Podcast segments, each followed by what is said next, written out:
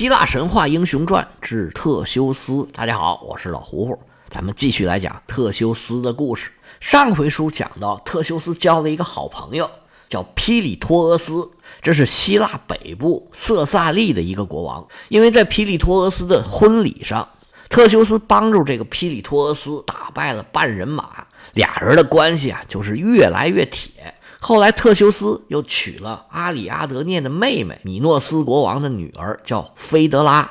结果，菲德拉看上了特修斯的儿子，也就是特修斯和希波吕特所生的这个希波吕托斯。菲德拉开始还是暗恋，后来呢，见面跟希波吕托斯表白了之后，遭到了严词拒绝，结果是又恼又恨，寻了短见。结果还留了一封信，诬告这个希波吕托斯啊，对他强行无礼。结果特修斯诅咒了自己的儿子，希波吕托斯被海王波塞冬给杀掉了。这故事的结尾啊，其实不同的神话有很多很多的版本，过程呢是小有分别，最后的结果都一样，就是菲德拉和希波吕托斯都死了。好巧不巧，特修斯的铁哥们儿这个皮里托斯的妻子。这时候也刚刚得病去世，这下可好，这俩人啊都成了老光棍了。这对难兄难弟啊，虽然年纪不小了，但是还都年富力强，没有媳妇儿，他们俩哪受得了啊？他们这俩人呢，一个是伊克西翁的儿子，伊克西翁的所作所为，咱们在前面可都说了。特修斯是海王波塞冬的儿子，要说波塞冬，那在好色方面也不输给谁。这么两个人，他没媳妇儿了。俩人坐在一起喝闷酒，是越喝越难受。喝着喝着，这皮里托俄斯把这杯子往桌上一摔，砰！说：“大哥，你说咱俩这能耐，这日子过得怎么这么惨呢？你说咱俩是不是得想想办法呀？”特修斯说：“你能想什么办法呢？咱俩这一身能耐，咱们随便去哪儿抢个媳妇儿，那不也挺好吗？啊，这媳妇儿。”还能去抢啊？那怎么不能啊？你可别忘了，咱这是古希腊呀，抢媳妇儿不是家常便饭吗？你看我们希腊的这些神，一天天的这欺男霸女，他们不是经常到处抢媳妇儿吗？我觉得咱俩也能抢。特修斯挠挠脑袋说：“能吗？”皮里托俄斯说：“你原来那几个媳妇儿，那不是偷就是骗，跟抢也没什么区别，你说对不对呀？你想想。”克里特这俩公主，亚马宗的女王，你不都是连偷带骗才划拉到你手里的吗？特修斯一琢磨，也对啊，那你准备去抢谁呢？一说要抢人呢，这皮里托克斯马上就兴奋起来了。哎哎哎，你听说没有？斯巴达有一个公主，名字叫海伦，说是宙斯变成天鹅，跟斯巴达的王后啊勒达生的女儿。听说是全天下最美的女人，哎呀，那个美的！特修斯说：“你行行，你克制一点哎，我就那意思，咱俩要不就去把她给抢来吧。”一番话说的特修斯是小鹿乱撞，谁不想看看天下最美的女人到底长啥样啊？而且要是能把最美的女人抢来给自己当媳妇儿，那一般人连想都不敢想了。特修斯想想那个场景，就觉得心里美得慌。行，干得过，咱俩策划策划，就把海伦给抢来，怎么样？皮里托俄斯是连连点头，对，就这个主意。这俩坏蛋呢，就打定了主意，想要去抢海伦。其实这个时候啊，海伦还很小，十岁都不到。十岁的女孩还没发育好呢，也不知道他们从哪儿看见，这就是最美的女人了。其实就是一个小孩连女人都说不上。搁现在呀，这俩就是一个天字号头号大坏蛋，想要去诱拐、强奸少女，少女都谈不上，就是个幼女。但是搁当时，这就是英雄的壮举。当时那价值观跟现在实在是太不一样了。两个色鬼打定了主意，就准备要去抢海伦了。海伦是斯巴达的公主，斯巴达当时就已然是一个强国了。作为斯巴达的公主，那当然是深居简出。你要想抢她，自然也没有那么容易。明火执仗，直接进去抢，他们还没有这个实力，也没有这个胆量。俩人啊，先去斯巴达暗中打探消息，准备找时机下手。俩人住下以后啊。就到处打听消息，暗中了解海伦什么时候能出门。这一天，俩人分头去打探。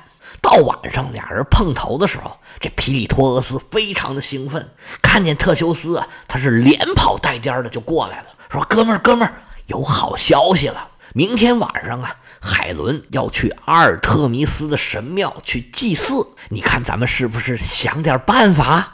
特修斯说：“消息是不是属实啊？”皮里托斯说：“那还错得了？我专门找人打听的。”特修斯点点头说：“既然如此。”咱们得去那神庙啊，踩一踩盘子，看看周边的环境如何，咱们怎么下手？抢到人之后啊，咱们怎么跑？既然明天就要行动啊，那咱们现在呀就得着手准备去了。俩人张张罗罗忙活了一天，一切准备停当。第二天天色已晚，俩人埋伏在神庙的旁边，单等着海伦来了，他们俩好下手。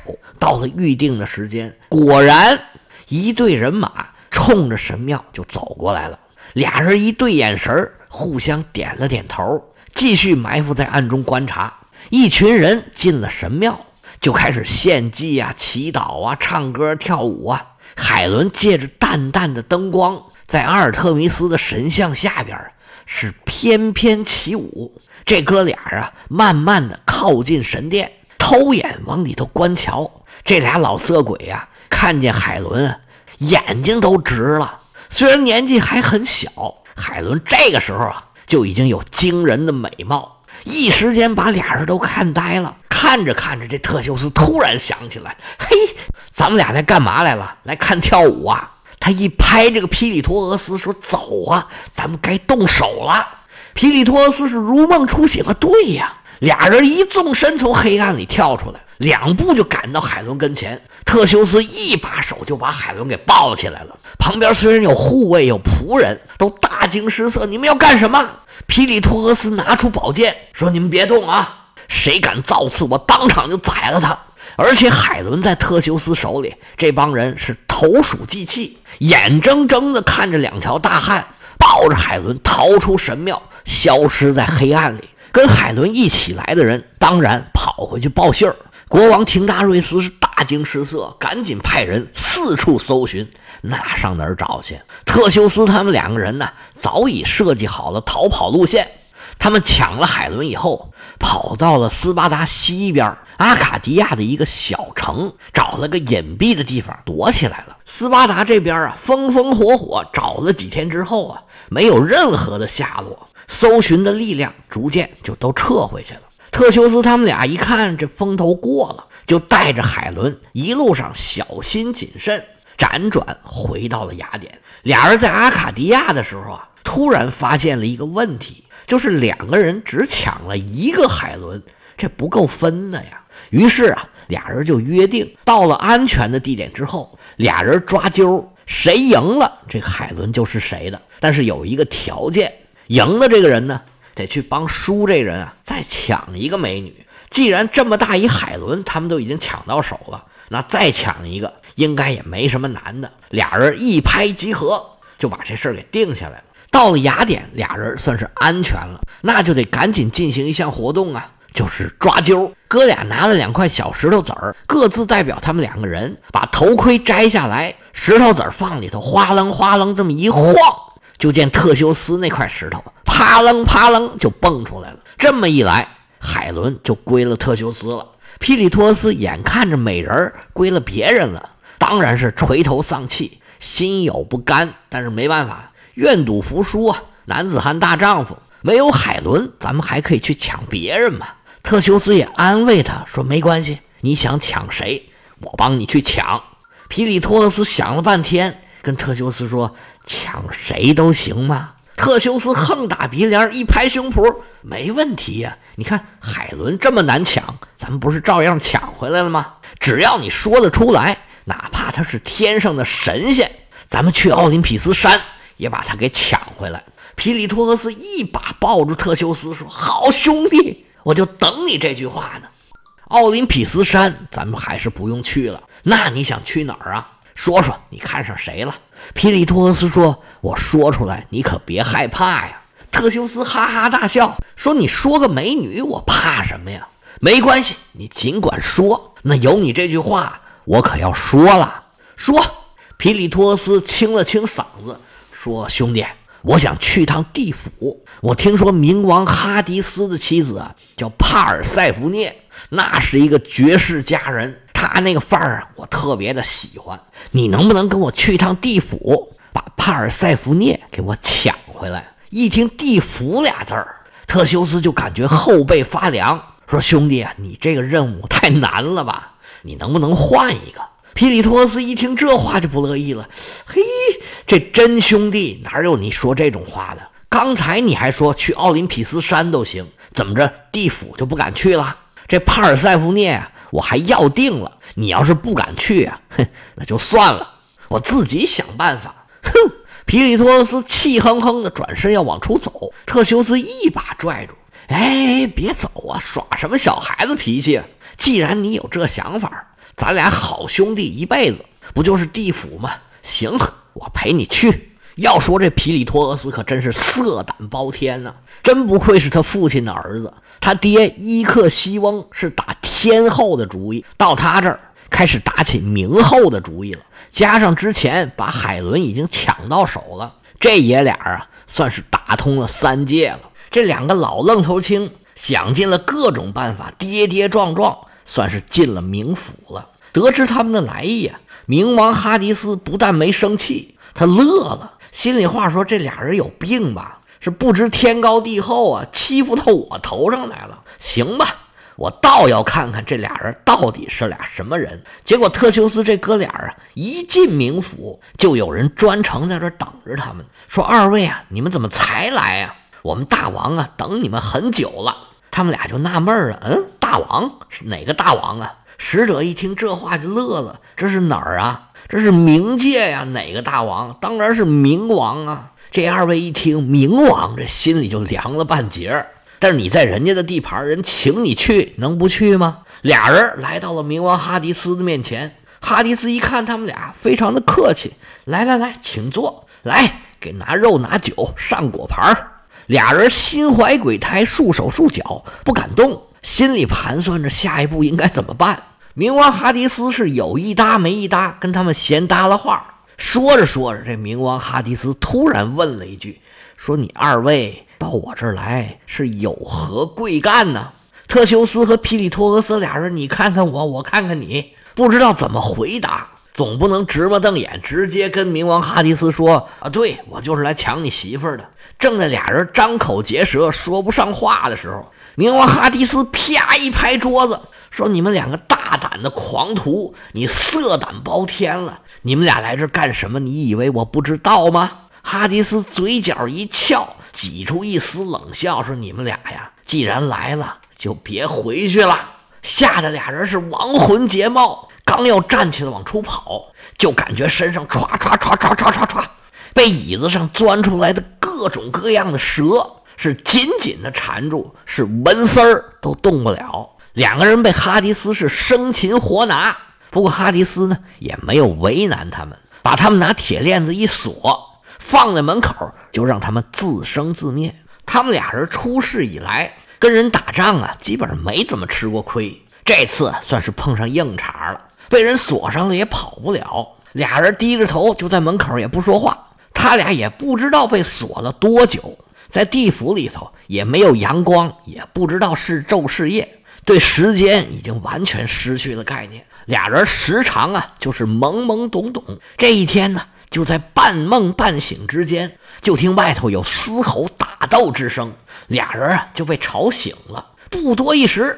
这冥府啊，就闯进了一条彪形大汉。只见此人是身高丈二，膀阔三庭，腰大十围，狮子鼻，火盆口，一脑袋卷发，只又浓又黑，满脸打着嘟噜的黑胡子，身上披个狮子皮，背上背着弓，腰里挎着剑，左手拿一大盾牌，右手拿一个大铁棒子。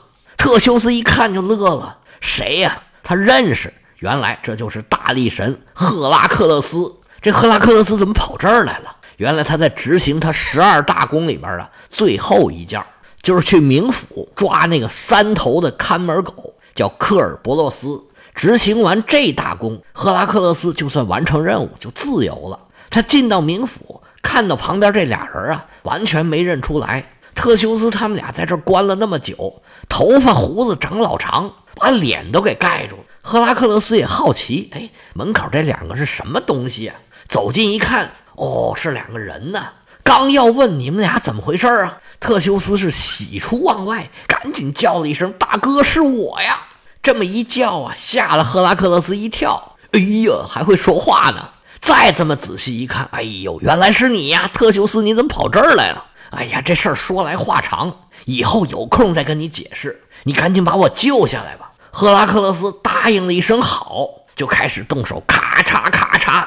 把特修斯手铐脚镣一个一个的都给掰折了。特修斯恢复了自由，正准备动手去救那个皮里托俄斯，这时候冥王哈迪斯已经发现他们的行踪，他施展法力，霎时间整个地府是剧烈的震动，上头的石头是噼里啪啦往下掉。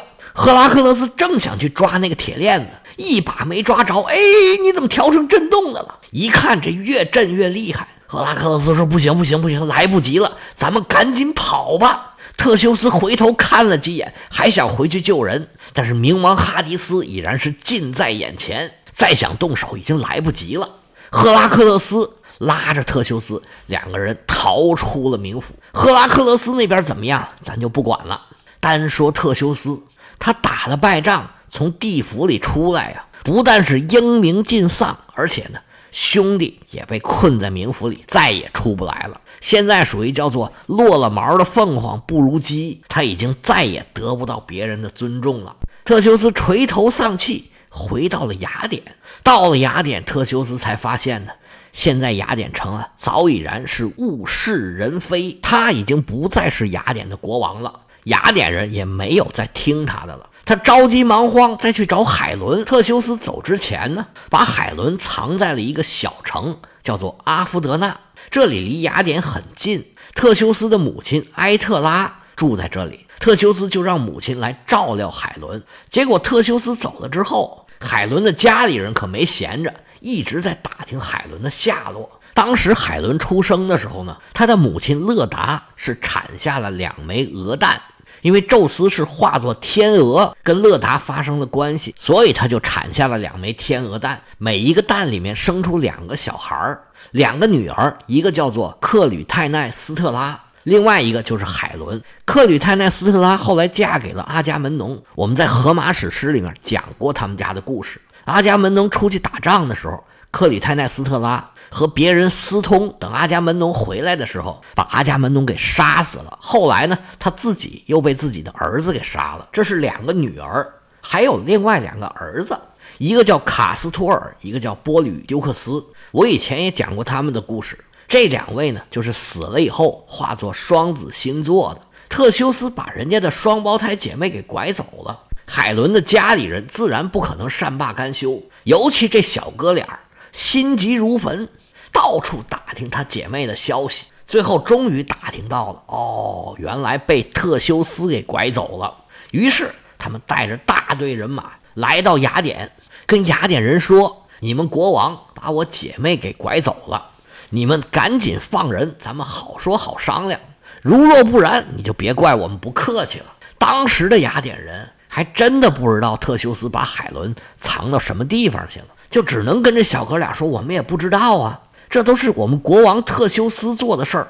但是现在他已经出门了，不在雅典城里呀。这小哥俩一听就急了，说：“你们胡说！这人明明就是你们给拐走的，现在跟我说这种话，你觉得我会信吗？你们要是再不交人，你就别怪我不客气了。”雅典人也很无辜啊，我们真不知道啊。双方是剑拔弩张，眼看着战争一触即发。要知道他们能不能顺利的把海伦给救走，咱们且听下回。